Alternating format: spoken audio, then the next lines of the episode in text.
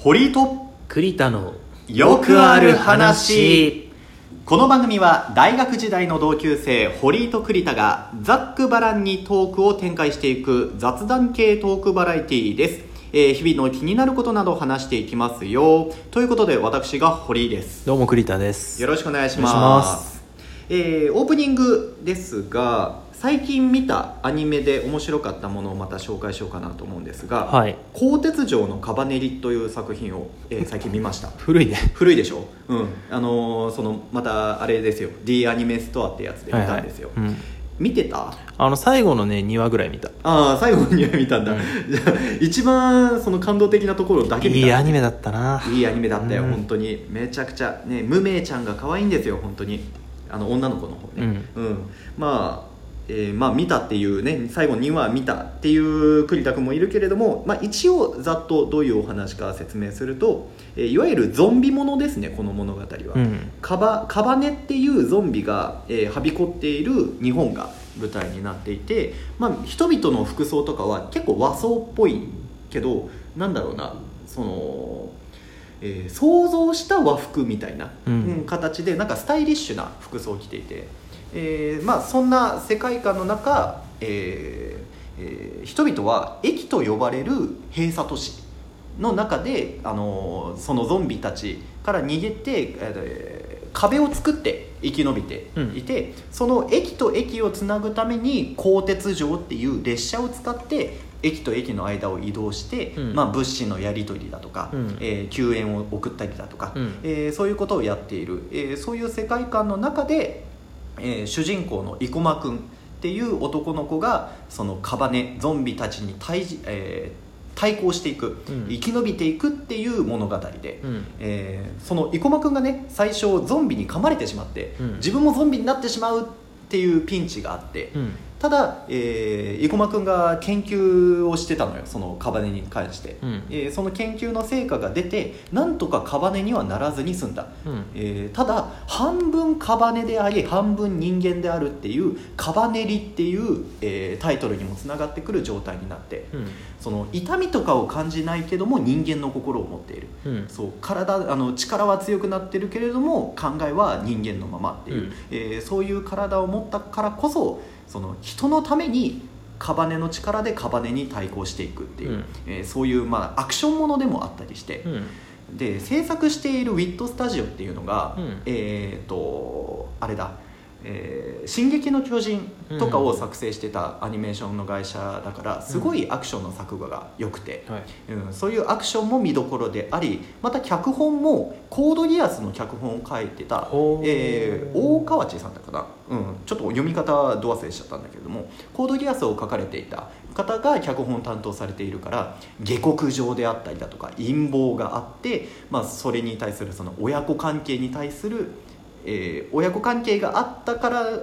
その、えーことを発端に、まあ、ちょっと陰謀が始まるみたいな、うん。えーそういうなんかドラマチックな、うんえー熱い展開があったりして、うん。まあ、そういう意味でもおすすめな作品でして、まあ、つい最近見たんですけれども、えーそういう配信の、えーねえーところで見れば見れますので何言ってんだ。あのぜひ見てくださいっていうことが言いたかっただけです。はい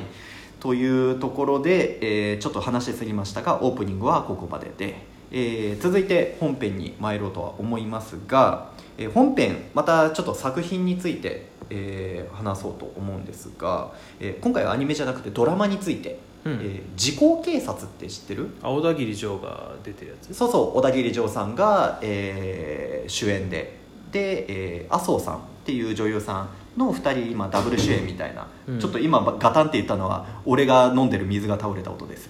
えっと時効警察、えーこれが今やってるんだけれどももともとは12年前にシリーズとして深夜の番組として放送されていたものでうんなんかそんぐらい中学生ぐらいの時になんかやってたかなーって印象あるね中高ぐらいだよねだよね。ね、その12年だからちょうど我々が中学3年生か高1か高2かぐらいでやってた作品で俺ね当時やっぱり見てたのよ。すごい面白い作品だったから、うんうん。当時は見てた？いや今も昔も見てませんよ。あ見てないか、はい。うんうん。えっとね12年前のその作品西、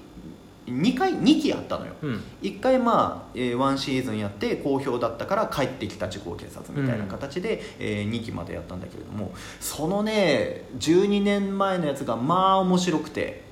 ゆるい雰囲気の中であのちゃんとミステリーというかあのあ、えー、分かんない方のためにちょっとまずあらすじを説明しないとだな、えー、自己警察っていうのが小田切丈さん演じる桐山修一郎っていう男の人が主人公で、うん。その桐山修一郎は警察の中の時効管理課っていうところに所属してるのよ。うん。多分現実の警察にはない管理課だと思うんだけども、えー時効管理課どういう仕事をしてるかっていうと時効になるとか時効になった事件のその遺留品とか、えー資料とかをまとめているそういう事務仕事をする、えー課になっていて、うん。まあ、5人ぐらいしかその職員がいないんだけれども、その中の1人で。であるとある日に、まあ、職員たちの、えー人たちの間であの雑談しながら仕事してるのねうんで雑談の中で「えー桐山君趣味って何なの?」っていう話題が出て「あー僕趣味ないんですよね」っていう話になった時に「趣味がない男はやばいよ」みたいな話になってじゃあ何か趣味を見つけないとなっていうところで、えーある一人が提案をしてあじゃあこういう時効になったもう時効が、えー完了して、えーもう犯人捕まらない状態になった時効に迎えた事件を趣味で捜査するのはどうかっていう、えーことの発端があって、えー桐山秀一郎小田切丈さん演じる桐山秀一郎が趣味で、うん。えー犯人に接触して、えー事件を解決していくあの時効になってしまった事件の真相を暴いていくっていう、うん。そういうドラマになっててで12年前はあのそのやっぱり、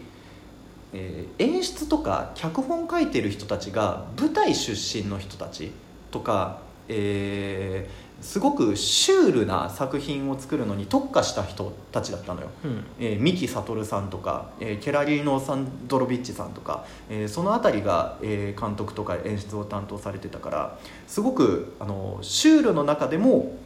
面白かったのよあのテンポとかが間合いとかが心地よかったんだけれども、うん。えー、と今12年ぶりに復活したこの帰ってきた時効警察っていうのがちょっと正直ね好きになれなくて。うん。というのも前ほどのなんだろうシュールさその無言の状態とか二度見で、えーちょっとお笑いを表現するあの、うん。シュールさとかコメディを表現するっていうよりかはもう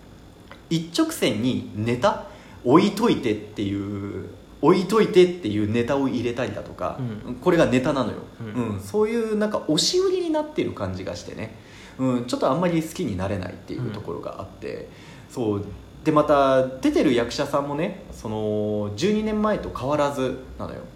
あの12年前、えーシリーズでやってた番組の中の登場人物そのままうん。出てるんだけれども、うん。まあそのままで俺は良かったなって思うのよ正直。えそのままなんじゃなくて？そのままじゃなくてね実はね新人の刑事課の、えー刑事さんっていうことで吉岡里帆さんが演じるあの新米警官うん。みたいなのがちょっと一人追加されてその人の立ち位置がねちょっと微妙なのよ。うん。あのー基本的にバディもので、うん。その小田切丈さんと女優の麻生さんの2人が、あのー事件の捜査をしていくうん。2人組でっていう、あのーよくあるパターンなんだけれども、その、えー三日月さんっていうんだけどねそのうん麻生さんが演じられてる役名が。三日月さんじゃない、えー吉岡さんが演じられてる役の人が、えー、と一緒に同行したりだとかなんかそういう役割分担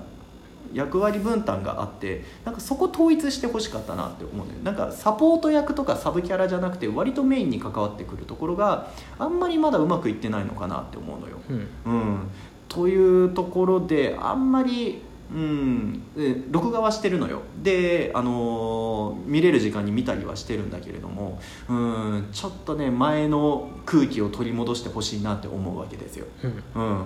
というところで、まあ、作品の話は、えーいろいろ語ってしまったんですけれども、まあ、ちょっとじゃあ作品の内容からちょっと外れて、まあ、その作品の出てる役者さん役者さんの話をしようと思うんだけど役者さん12年前小田切丈さんも、えー麻生さんも確か30代ぐらいかな、うん。40代手前ぐらいだったと思うんだよ。で今40代えー12年経って40代で50代手前ぐらいになったと、なって、えー出演してるんだけれどもまあ見た目が変わってないこと。芸能人はあんまりなんか年を感じない人が多いよね。そうびっくりして小田切丈さんなんかもう逆に色気が増したんじゃないかみたいな、うん。かっこよくなっちゃって、うん。前はねその12年前の時はそそれこそあの趣味がない男みたいな風景がすごい似合ってたんだけれども、うん。なんかね12年後になったらかっこよくなってん 戻ってきちゃってて、うん、見た目が変わらないのはすごい嬉しいんだけれどもあなんかかっこよくなったら桐山じゃないなっていうところもあったりして。うん。うん。なんかそこら辺はやっぱり役者さん難しいよね。見た目は変わらないままでいたとしてもやっぱり年を重ねることで色気だったりだとかその醸し出す雰囲気みたいなのが変わってくるからお全く同じようにはいかないっていうところがまた難しいところだよね。同じ人物を演じるにしても、えー雰囲気が変わっちゃったらその人物じゃなくなってしまうから。まあ、そりゃハリー・ポッターとかもそういう感じだよね。そうね。ダニエル・ラドクリフ君だってあ1主演のね。年ごとのさ話じゃん、うんうんうん。でも実際には1年以上空くわけじゃん公開期間が、うんうんだから本人の成長の方が早いわけじゃん。うん。だからどんどん年下を演じなきゃいけなくなってきてさ、うんうん。急になんか顔変わったねみたいなさ、うんうんうんうん。なんかネビルとかもイケメンになっちゃってさ。そうだねそうだね。うんうんうん。わかるわかるわかる。むまた向こうの外国の俳優さんに関してはねもうすごい成長が早いもんね。ううん、っていうところもあるからあの有名人って大変だなってその芸能人の方のその役作りって大変だなってやっぱり思いますよ、うん、顔変わらなすぎてもいけないし、ね、変わりすぎてもいけないしっていう、うん、そこの微妙な塩梅が役作りって奥深いなって思いました、えーというところで、えーもう終わりですね、えーまた次回いろんな話できたらと思います。さようなさようなら